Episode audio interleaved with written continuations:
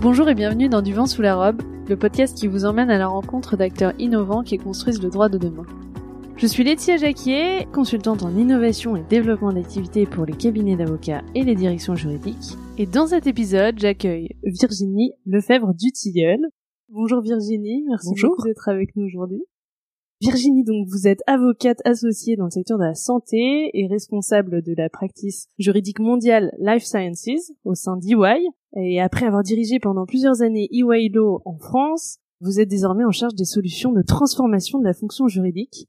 Vous avez à cœur d'innover et de rendre le droit euh, accessible et opérationnel, et c'est pour ça que je suis très heureuse de vous recevoir aujourd'hui dans mon podcast. Alors Virginie, pour commencer, est-ce que vous pouvez vous présenter et nous parler un peu de votre parcours et de ce qui vous a conduit à vous intéresser au droit et à l'innovation? J'ai commencé il y a 25 ans, 26 ans peut-être, en tant qu'avocate M&A classique. J'ai très rapidement fait des opérations de M&A dans le secteur de la santé. Je me suis spécialisée dans le secteur de la santé. Et il y a à peu près une quinzaine d'années, on a commencé à déployer des gros programmes de conformité pour nos clients laboratoires pharmaceutiques. Donc, on traduisait le droit dans des trainings, dans une simplification pour les opérationnels. Et puis, à ce moment-là, on a commencé aussi à revoir euh, des processus contrats.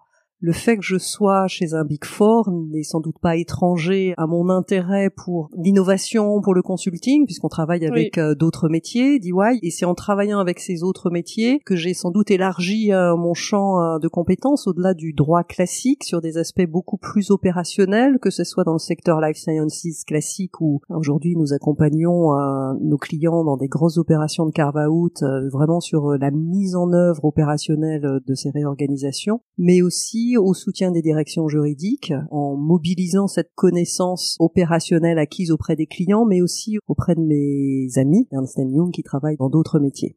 Et alors euh, justement sur la partie euh, donc euh, transformation de la fonction juridique, comment ça s'est mis en place? De quel besoin c'est né? Quel intérêt vous y trouvez-vous personnellement aussi?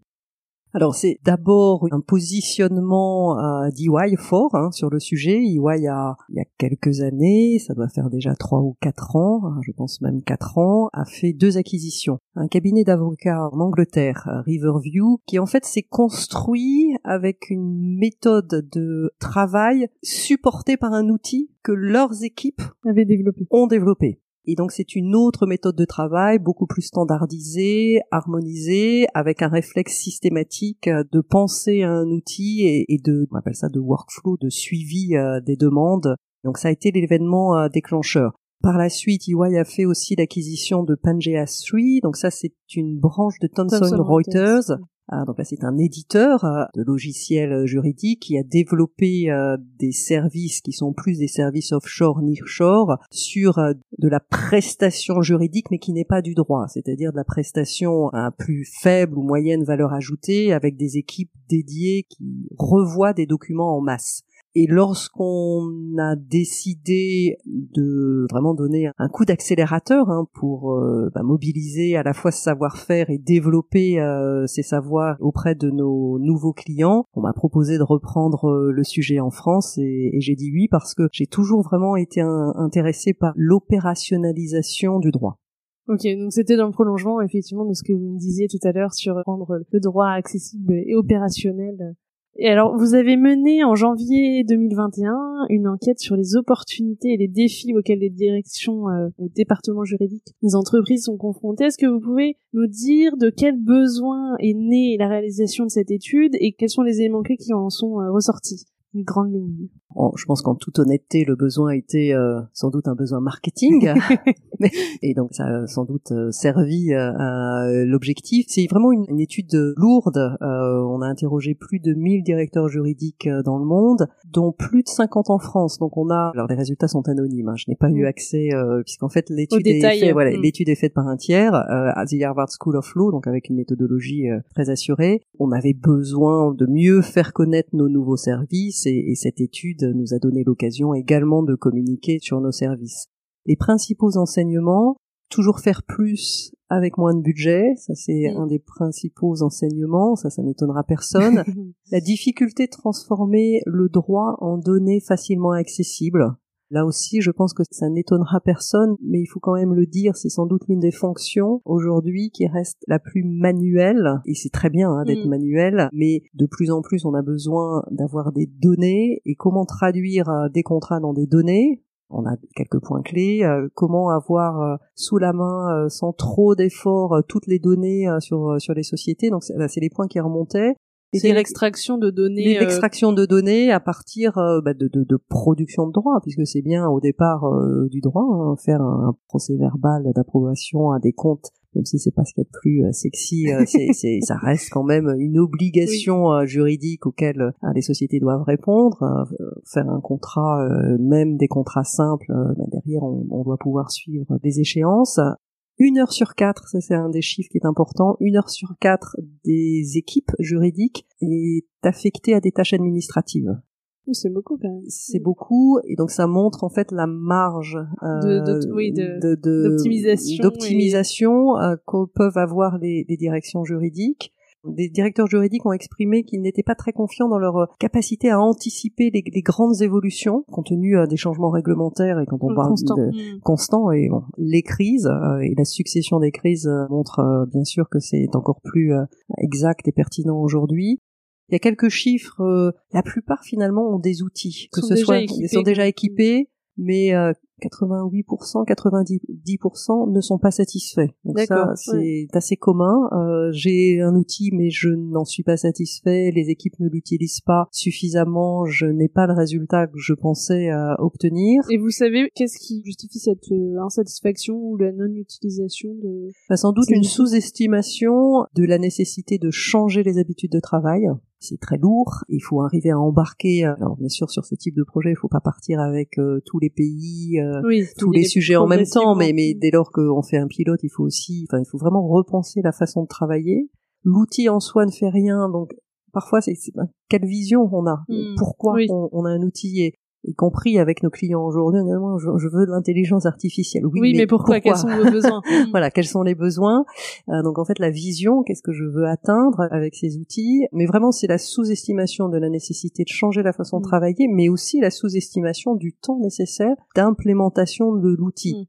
Mm. Souvent, en tout cas jusqu'à peut-être un an, deux ans, je pense que nos clients se reposaient quasiment essentiellement sur les éditeurs, sans dégager, enfin avec peut-être une oui. personne, mais sans dégager de budget dédié, dédié à l'accompagnement. sur la mise en œuvre, c'est nécessaire. Mm. Euh, et c'est pas forcément les. D'abord, les éditeurs n'ont pas envie de le faire, ne savent pas bien le faire, euh, mais c'est nécessaire de dédier, bon, soit une équipe interne, hein, IT, Oui, soit une soit équipe externe, externe. pour accompagner le déploiement.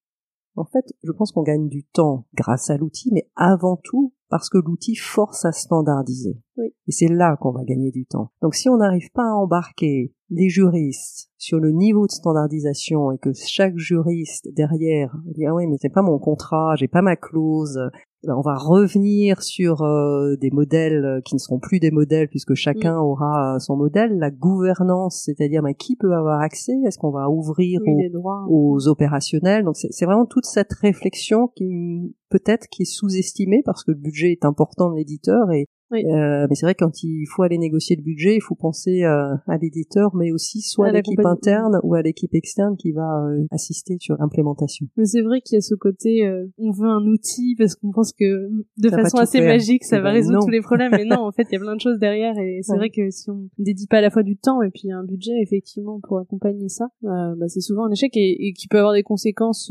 dommageables ensuite parce que si c'est la première expérience de transformation, les gens derrière sont pas trop convaincus de, du fait de, continuer et Ouais. d'essayer d'autres choses. Et, et- et en fait, ce que disait aussi cette étude, c'est vrai que souvent, hein, là, les juristes, et je, je me place euh, parmi euh, les juristes, sont euh, pas critiqués, mais en tous les cas, on leur dit qu'ils pourraient effectivement faire plus hein, pour euh, automatiser, pour avoir ces données. Mais l'étude montrait aussi que, c'est que le- la direction juridique n'était pas forcément euh, le parent le plus doté en Mm. budget IT non Oui. plus. Donc c'est peut-être aussi en termes de construction de budget, de demande, il y a un déficit de communication euh, qui fait que bah, quand il y a des priorités, c'est pas non plus la direction Oui. juridique à laquelle sont affectés les, budgets derrière, IT prioritaires. Exactement.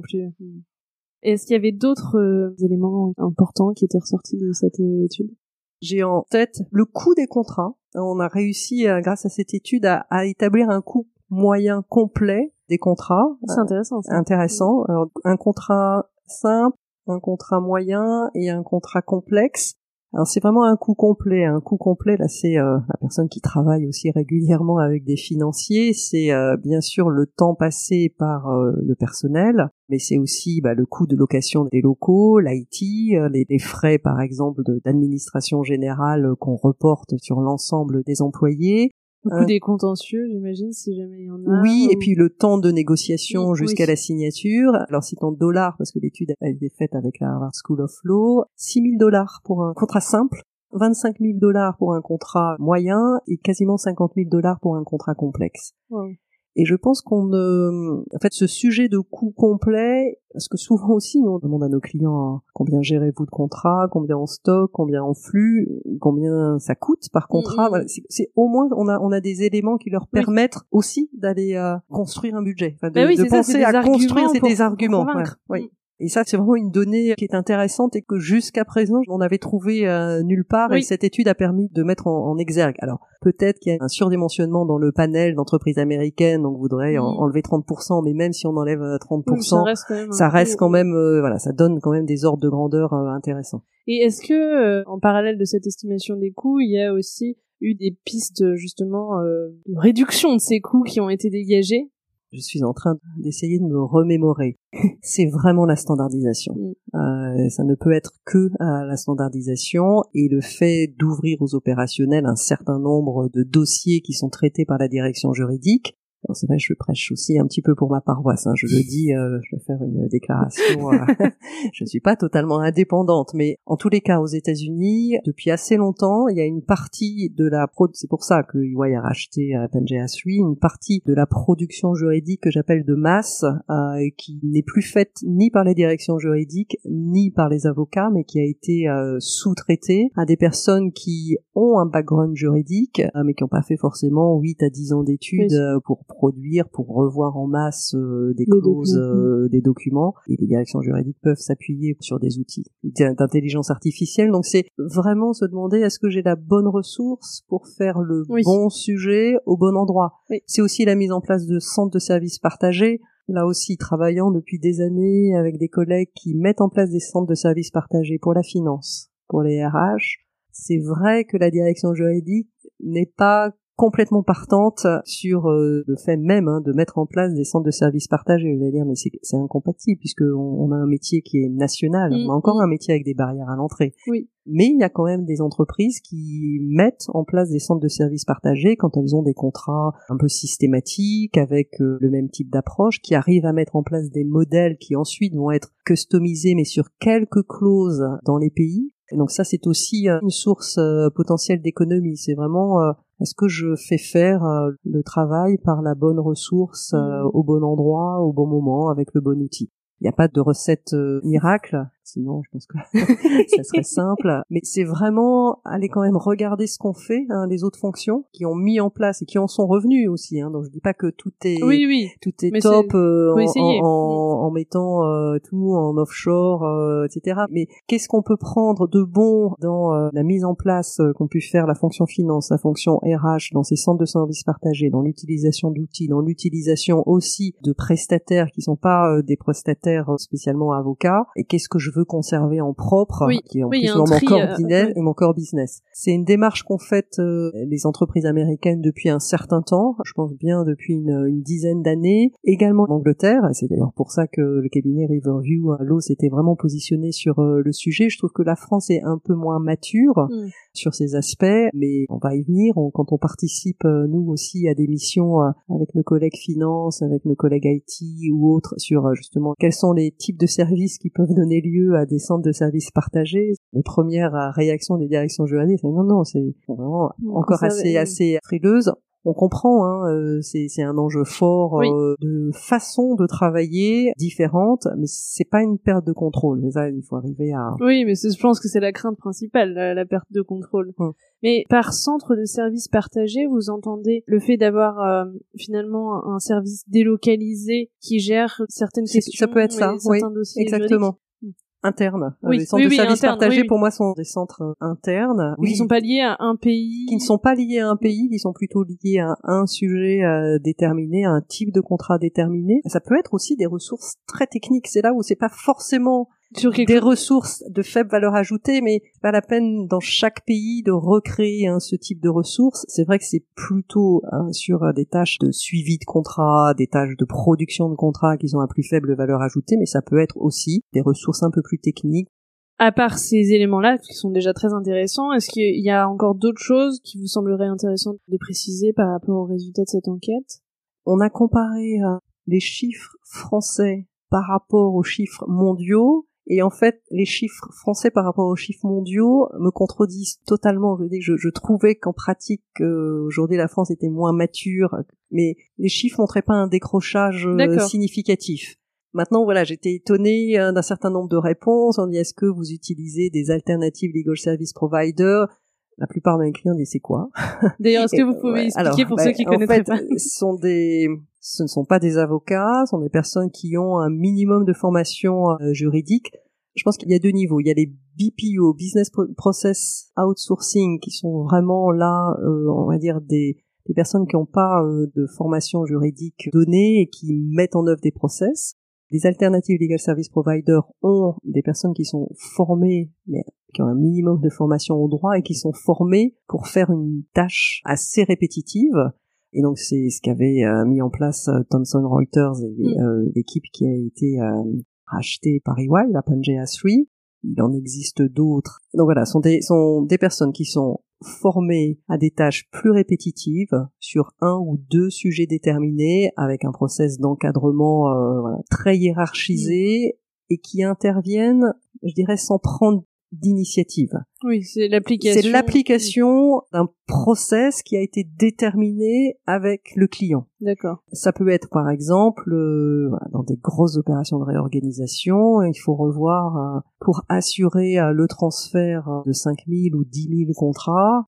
On n'a peut-être pas besoin d'avoir euh, une armée euh, de juristes euh, qui revoient l'ensemble des contrats. Sur les contrats les plus critiques, oui, il y aura Oui. une étude détaillée. Sur les contrats lambda, on va utiliser un outil qui va permettre de faire ressortir les clauses de changement de contrôle, qui vont ensuite et on fera du testing hein, pour aller vérifier si euh, les résultats voilà, sont cohérents. Ces outils, on, nous les entraînons hein, Mm. régulièrement euh, et donc euh, c'est aussi euh, le résultat des opérations passées. Ensuite, il s'agira d'aller euh, établir les, les modes d'obtention des consentements. Et là, pour le coup, on peut faire intervenir des équipes mixtes, des équipes de juristes aguerris Oui. qui vont expliquer qu'en fonction de tel et tel schéma dans tel ou tel pays, le process va être celui-là. Et ensuite, une fois L'application sera déléguée à des équipes spécialement formées, toujours encadrées avec des process de vérification euh, bien établis. Ça peut être euh, pour la production de contrats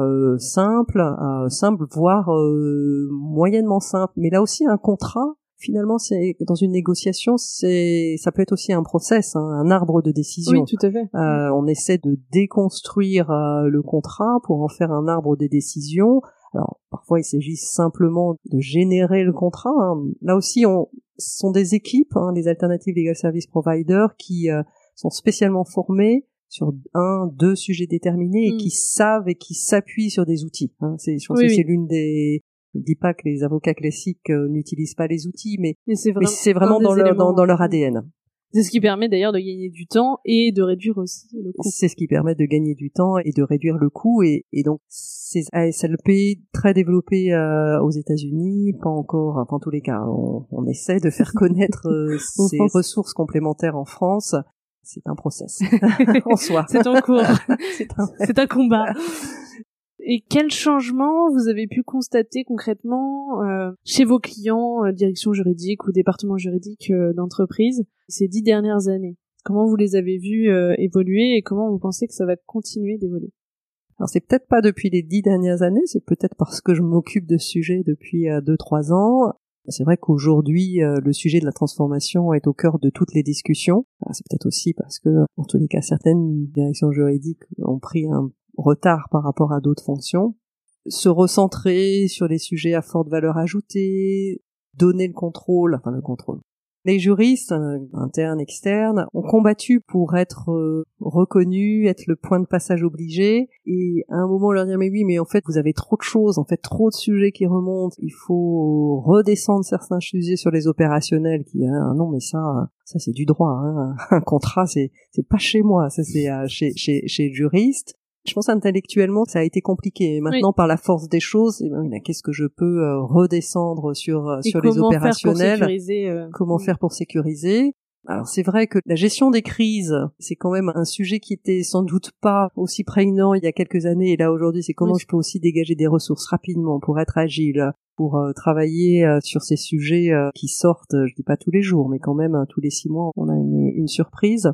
Voilà, c'est pas extraordinaire, mais c'est aujourd'hui vraiment la transformation, la digitalisation, les outils, le recentrage sur les fonctions à forte valeur ajoutée et bien entendu euh, le fait d'être un business partner et de mieux communiquer en fait sur la valeur ajoutée qu'apportent les juristes. Le fait de ne pas avoir d'outils ou pas trop, de ne pas avoir de données place euh, la direction juridique dans une situation plus difficile toujours pour aller négocier bah, bien sûr. et c'est et mm. c'est un espèce de cercle un cercle vicieux parce qu'on n'a pas les chiffres et la critique est facile. Après on dit oui mais euh, un procurement n'est pas satisfait parce que les contrats ne sortent pas euh, dans les délais, mais on peut pas montrer euh, que les demandes arrivent 24 heures, enfin n'arrivent pas, le process contrat n'est pas respecté, etc. Et donc je pense qu'aujourd'hui les responsables juridiques, les directions juridiques ont pris conscience de la nécessité bah, d'avoir ces données pour ensuite avoir les fameux KPI. C'est vrai qu'il y a 10 ans on parlait de ces KPI, on peut pas faire des KPI parce que nous on fait sur mesure, on est, je me souviens, très humain dépendant. Hmm.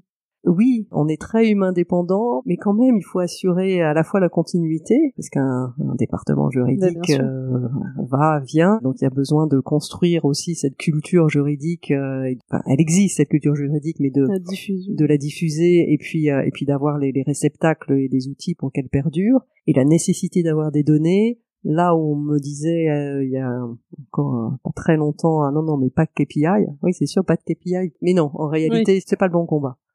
Et qu'est-ce que vous avez euh, retiré de cette étude? Est-ce que vous avez décidé de développer de nouveaux services, en tout cas d'enrichir euh, les nouveaux services que vous aviez déjà commencé à, lancer? Quelles sont un peu les conséquences que vous en avez tirées vous en termes de business? Alors, on, a aujourd'hui une offre Legal Operations qui euh, se décline en deux services, Legal Function Consulting et Legal Managed Services. Il faut que j'explique un peu là aussi. Donc, Legal Functions Consulting, c'est être consultant en organisation et en transformation de la fonction juridique. On a fait un choix particulier, c'est qu'on héberge ce savoir au sein de la pratique juridique d'EY. D'accord. On a aussi des consultants en organisation euh, côté EY Consulting, mais nous avons considéré que la compréhension métier, hein, la dimension métier était importante et qu'on pourrait acquérir la dimension, euh, on va dire, process et consulting en complément. Hmm. Et on a euh, fait également un autre choix, c'est vraiment de dimensionner. Alors c'est une équipe de 20 personnes et de faire des recrutements essentiellement de legal ops qui ont développé cette fonction dans les entreprises. Donc on n'a pas pris des consultants d'EY qu'on a transformés euh, en consultants en transformation, on est allé chercher des gens qui, euh, des gens qui avaient euh, exercé cette fonction, qui avaient créé souvent cette fonction euh, dans leur entreprise et qui maintenant nous, nous font bénéficier de, de, de, leur, de leur savoir. Et on est allé également chercher des équipes spécialisées dans le déploiement des outils juridiques. C'est aussi un métier à part et on s'appuie en fait pour faire ces déploiements. On parlait tout à l'heure des équipes d'Alternative Legal Service Provider pour faire la migration des données. On s'appuie en fait sur les équipes ALSP. Euh, donc ça, c'est une partie euh, de notre offre. Et c'est vrai que ça, c'est plus récent. Aujourd'hui, avec les équipes qui font les déploiements et, les équipes LegalOps, on a une quarantaine de personnes en Europe. On a à peu près euh, le même nombre aux États-Unis. On développe un peu en Asie, mais pour l'instant, sont les deux axes les plus forts. Et en Europe, est-ce qu'il y a des pays où les équipes sont plus développées que d'autres?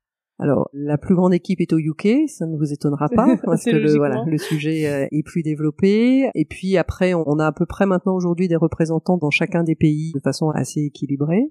Alors en France, on a fait un choix un peu différent, euh, je reviendrai euh, dessus. Et puis on a l'équipe de Legal Managed Services, donc là on est clairement dans l'alternative legal service provider. On a des équipes dédiées qui peuvent être en Angleterre. Ce sont des équipes euh, ex Riverview. Euh, on a aussi des personnes en Inde, on a des personnes en Pologne, on a des personnes en Allemagne, on a des personnes en Argentine. En fait, on a nos propres centres de services partagés. Mmh. En réalité, des pôles d'excellence euh, sur euh, des sujets différents et puis aussi de, de la langue de travail et on accompagne sur euh, tout ce qui est euh, entity corporate governance, donc c'est la tenue du secrétariat juridique euh, des entités, donc des sociétés. Pour le coup, on faisait tous, avant même de le savoir, du legal managed services.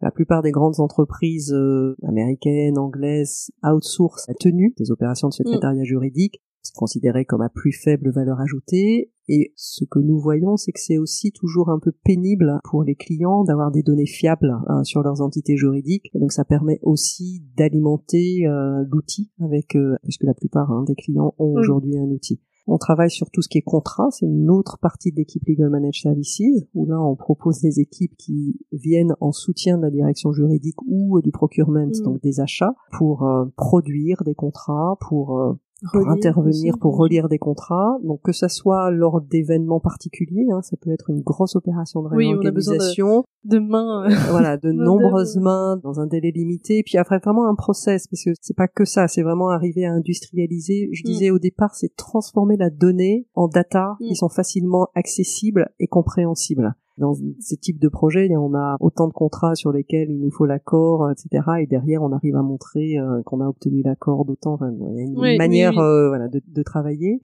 Et puis on peut euh, aussi euh, ben, venir intégrer des clauses obligatoires. Euh, donc on a fait des projets qui consistaient aussi à mettre en place un process et à traduire en fait des contrats dans des temps très limités. On a gagné à peu près 30 jours de mise en œuvre dans, dans un contrat.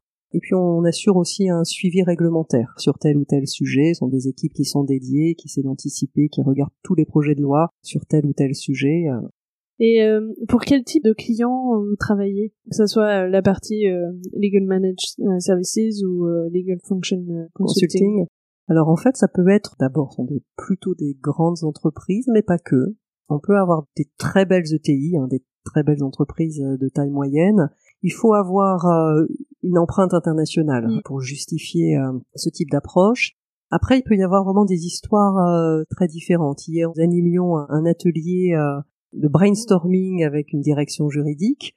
L'objectif était d'insuffler une nouvelle politique de communication de la direction juridique envers euh, les autres fonctions, mieux communiquer pour être euh, plus et mieux reconnu. Mm. Donc on a accompagné en utilisant des techniques de facilitation qu'on est allé chercher euh, chez EY Consulting pour travailler sur ces sujets. On a une, là une discussion avec une entreprise de taille moyenne dont euh, la directrice juridique qui a accompagné euh, la société pendant toute sa croissance va partir à la retraite dans, dans trois ans et, le DG euh, dit mais il faut construire dès maintenant les outils, le knowledge de, façon à ce que cette transition se prépare pour le, le, remplaçant. Et là on est vraiment plutôt sur une entreprise de taille moyenne mais qui a fait beaucoup d'opérations et qui est clairement, je pense, sous-staffé aujourd'hui à, côté juridique. Bon, la bonne chose, c'est que le DG euh, s'en rend compte et se dit, oups, euh, bon quand, quand, ma directrice juridique va partir alors qu'elle fait tout, je ne sais pas si je vais trouver quelqu'un qui voudra faire tout elle, a, elle a tout savoir mm. et il faut, voilà, ce qu'on disait tout à l'heure, il faut mettre cette mémoire juridique, euh, enfin, processer, enfin,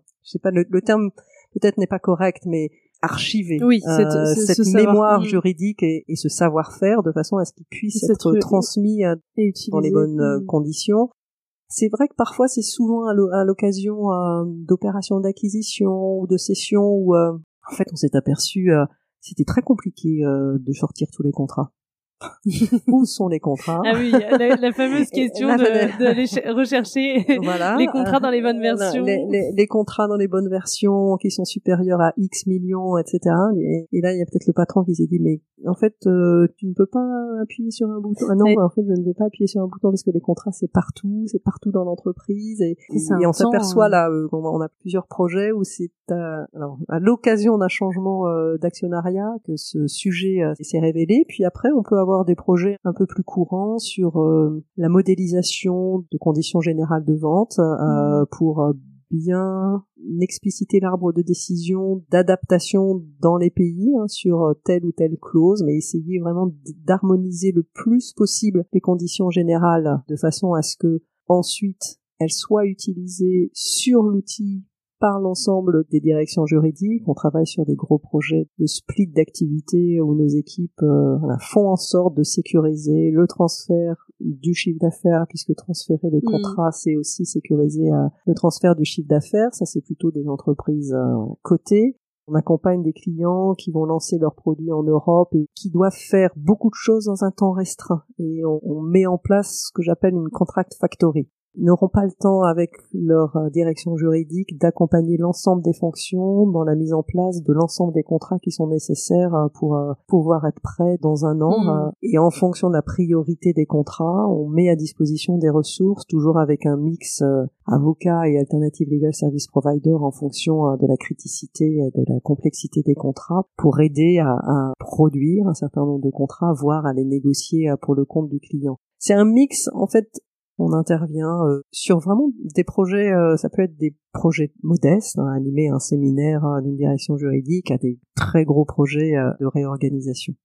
Est-ce qu'il y a des missions qui vous sont plus demandées que d'autres?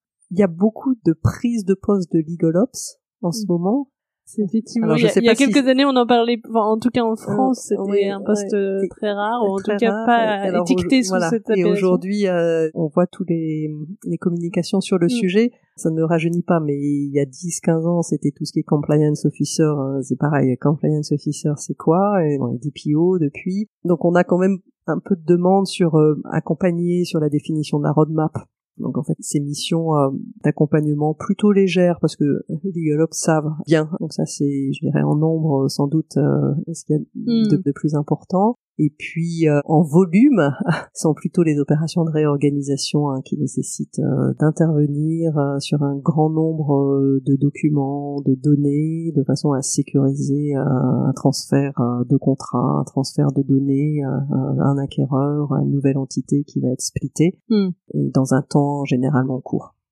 Et est-ce que vous avez beaucoup de demandes relatives à l'accompagnement du déploiement d'outils? Oui, L'essentiel, c'est sur du contract lifecycle management. Donc c'est un outil de CLM. Mais là, on est en train de répondre à un appel d'offres pour un outil de gestion des contentieux. Donc en fait, ça reste quand même euh, très varié, mais euh, on va dire peut-être euh, deux tiers CLM et un mm. tiers tout ce qui est outil de gestion des entités juridiques et gestion des contentieux. Et sur le déploiement d'outils, combien de temps est-ce qu'il faut en moyenne pour permettre finalement aux équipes d'être vraiment Enfin, ça, ça, roule, quoi? Peut-être que je vais faire peur, mais c'est vrai que nous, on prévoit quand même des déploiements, c'est 6 à 9 mois, mm. voire un an.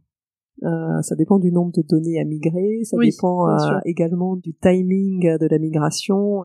Normalement, en informatique, on, on gèle à un moment hein, les données pendant 3-4 jours, on, on, arrête et de façon à, à migrer les données. Et donc oui, il faut pour faire les choses bien, on, nous on compte euh, environ un an entre euh, le design du projet, on va dire hors sélection hein, de l'éditeur. Alors c'est vrai que ça peut être un peu moins, euh, c'est pour ça 6 à 9 mois. Hmm. Pour repenser les process euh, avec le client, bien sûr, pour euh, mener des ateliers de façon à, embarquer les acteurs, la direction juridique, mais aussi les fonctions et les utilisateurs, pour bien penser quelle va être la communication, hein, parce que c'est aussi un, moment extraordinaire pour la direction juridique. Hmm. de montrer un autre aspect de notre facette et de bien penser cette gouvernance, la gouvernance des contrats, la gouvernance des entités juridiques, qui a accès, qui va modifier, qu'est-ce qu'on va pouvoir automatiser, qu'est-ce qui va continuer d'être euh, produit hmm. euh, manuellement. Surtout, enfin, l'un des conseils, c'est ne pas chercher euh, à automatiser le plus. généralement, c'est vrai, les NDA aujourd'hui, hmm. les clients qui il y a quelques années ont fait appel à EY pour outsourcer les NDA, aujourd'hui on peut généralement les automatiser il y a un temps de change euh, qui est important et mm. qu'il faut respecter. Et donc, euh, ceux qui pensent pouvoir faire les choses en six mois, c'est un peu juste. Et quelles sont les clés euh, de succès du déploiement d'un outil, l'intégration Je pense qu'il faut faire modeste dans un premier temps et ensuite élargir. Ça c'est sûr. Bien sûr. C'est-à-dire commencer par certains types. Commencer par certains types. Alors les outils hein, de CLM, c'est trois, on va dire trois grandes fonctionnalités. C'est d'abord un outil d'archivage, mettre tous les contrats à un moment donné de façon à ce que la prochaine fois on retrouve beaucoup plus on retrouve les contrats et surtout qu'on ait les avenants avec les contrats, qu'on puisse les classer avec euh, avec les mêmes numéros, qu'on sache euh, les oui vous avez raison les versions, qu'on ait qu'on n'ait plus les versions pas signées. Donc commencer avec quelques contrats, avec un pays pilote, avec une fonction pilote, derrière pouvoir bien choisir ses indicateurs de façon à pouvoir ensuite démontrer l'efficacité et bien choisir ses ambassadeurs dans la direction juridique mais aussi ses sponsors dans les autres fonctions, les relais. Mm. Et sans doute ouvrir, dans une certaine mesure, l'outil aux opérationnels ça ne reste pas euh, finalement le précaré euh, réservé de la direction voilà, c'est ça. Et vraiment ne pas avoir trop d'ambition parce que euh, je pense qu'on a en tant que juriste le goût des clauses bien faites et donc oui il y a tel type de contrat puis on va ah oui mais alors ce, ce type de contrat est un peu différent donc notre état d'esprit est parfois antinomique de la standardisation qui est nécessaire. Mm. Oui, on n'arrivera pas à traiter tous les cas. Il y a des cas on va continuer de les traiter euh, manuellement, mais peut-être qu'il y a des cas qu'on va essayer de forcer et de faire rentrer mm. dans une case qui est pas entièrement correcte, mais quel est le risque réel pour l'entreprise? Donc c'est aussi avoir cette, euh, on fera pas du parfait non plus, donc c'est accepter mm. aussi hein, que ça soit pas parfait parce que ça c'est difficile quand on est euh, juriste ou avocat. c'est super difficile. Nous avons voulu nous automatiser par exemple la production de délégations de pouvoir il y a trois quatre ans, c'était trop compliqué. La façon dont on s'y est pris, on voulait que ça fasse tout, papa, mm. maman, etc. Après, c'est trop compliqué, personne l'a utilisé, euh, et donc on a dit mais en fait non, on va automatiser la production la plus simple, et puis le reste on va continuer de le faire comme on fait, et puis après ben c'est un outil d'archivage. Donc vraiment être modeste, mm, et de pas vouloir tout faire en même temps. Mm. Et euh, vous parliez des indicateurs, euh, enfin, l'importance de bien choisir les indicateurs pour démontrer euh, l'efficacité. Comment choisir les bons indicateurs? Ça, il faut bien y penser en amont, avant le lancement du projet. Mm.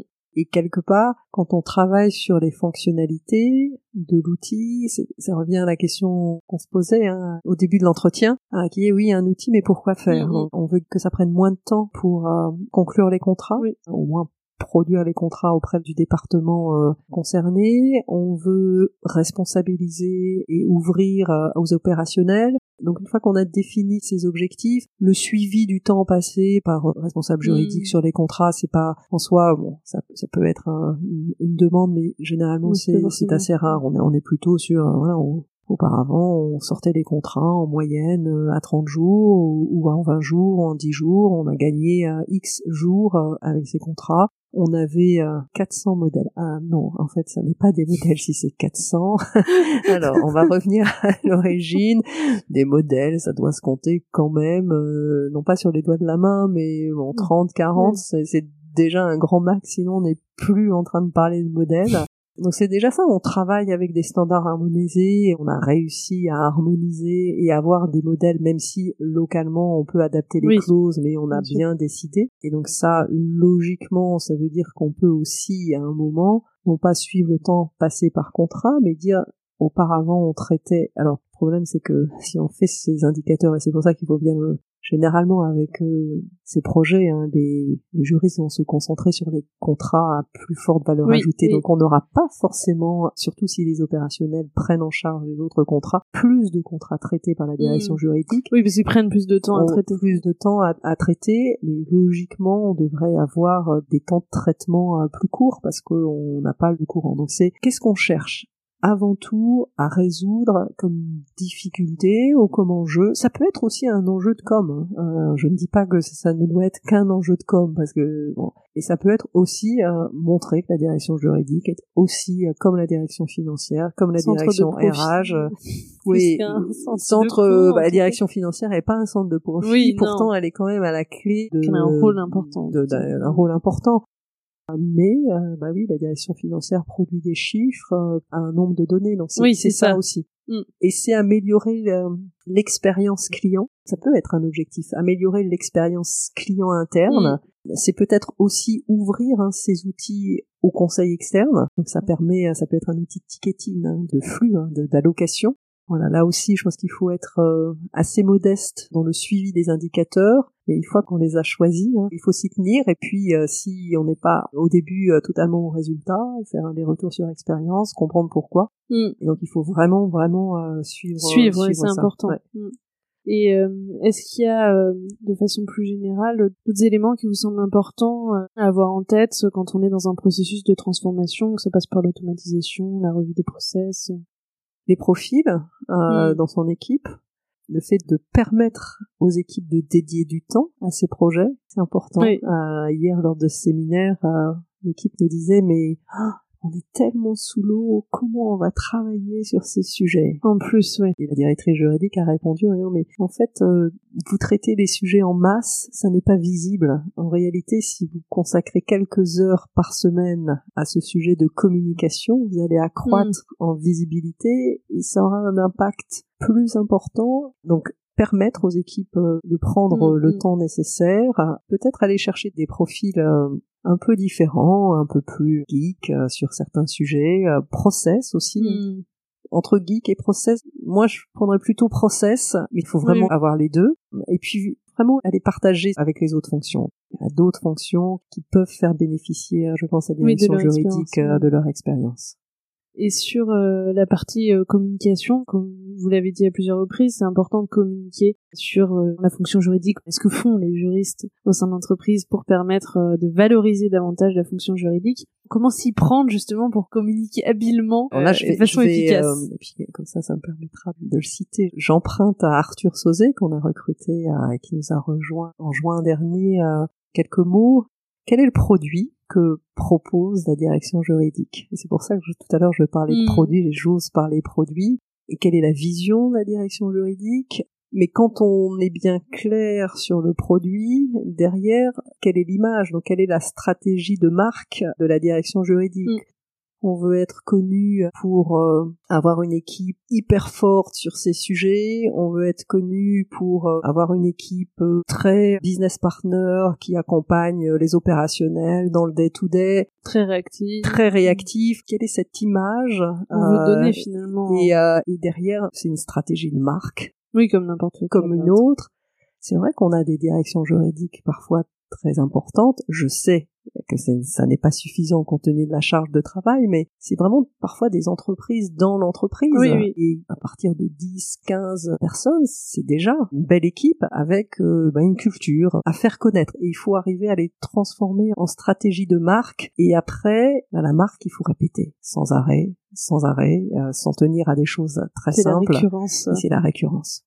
Et alors, euh, on en a déjà un petit peu parlé, mais pourquoi avoir euh, misé, investi euh, dans le développement de ces nouveaux services? Puis comment vous pensez que ces services, justement, vont évoluer et le marché plus généralement? Je pense qu'à l'origine, le mouvement hein, d'Ernst Young a été de pouvoir produire hein, sur des missions plus récurrentes en mixant des équipes qui s'appuient sur des outils. Et la vision qu'on a derrière, c'est non pas transformer le droit en, en matière à disposition de tout le monde, c'est pas ça, au contraire, hein, puisque le choix est fait vraiment de conserver ces fonctions, hein, ces missions au sein de la pratique Pratique juridique d'EY, mais c'est quand même aussi mobiliser euh, ses connaissances consulting, c'est mobiliser euh, ses connaissances IT, euh, c'est mobiliser aussi euh, bah, tout l'international avec le mix euh, et l'expérience euh, différente euh, qu'on peut avoir des États-Unis pour euh, mieux conseiller aussi nos clients en France.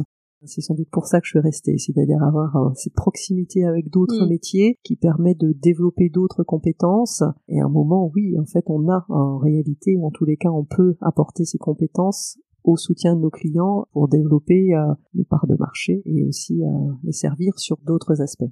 Nous voulons vraiment avoir une panoplie de services à proposer à la direction juridique. Et quels conseils vous souhaiteriez euh, donner aux directeurs, directrices juridiques, euh, Legal Ops, euh, qui nous écoutent et qui, qui souhaitent se transformer, innover Alors, il faut prioriser. Pour prioriser, il faut sortir la tête du guidon. Donc, le fait d'investir sur un legal ops ou une legal ops, c'est déjà, je pense, un signe fort hein, de la priorisation. Pour vous, c'est essentiel d'avoir cette personne dédiée, que ce soit en, en interne ou en externe? Oui, oui. Euh, alors après, tout dépend de la taille, hein, bien sûr, euh, de la direction juridique, mais quand on est dans la production, euh, c'est compliqué euh, Oui. de dégager à la fois euh, peut-être un peu l'indépendance nécessaire pour euh, Mm. regarder la façon dont fonctionne la direction juridique et avoir ce regard critique, C'est bien d'avoir euh, un couple qui, pour le côté legal ops, peut aussi challenger euh, le ou la directrice, enfin le Mm. directeur ou la directrice juridique sur la façon de faire.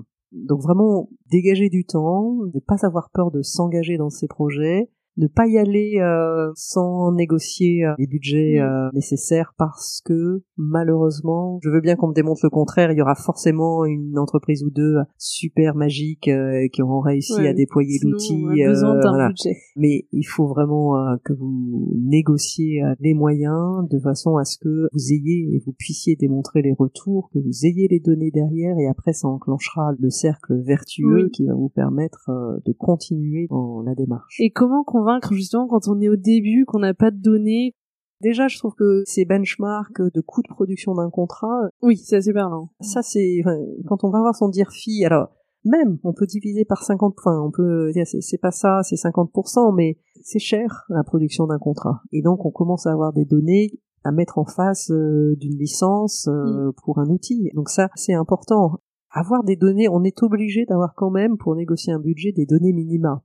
Après, il peut y avoir une prémission qui consiste à, à collecter un certain nombre de données pour aller euh, produire euh, une demande budgétaire. Mais sans données à minima, c'est compliqué et ça sera sans doute pas priorisé. euh. Comme- ça devrait. Hmm. Bah, on touche à la fin de notre euh, interview. Euh, Sur quelle note vous voulez terminer l'interview? Quand j'étais, parfois je dis plus jeune et dix moins expérimenté.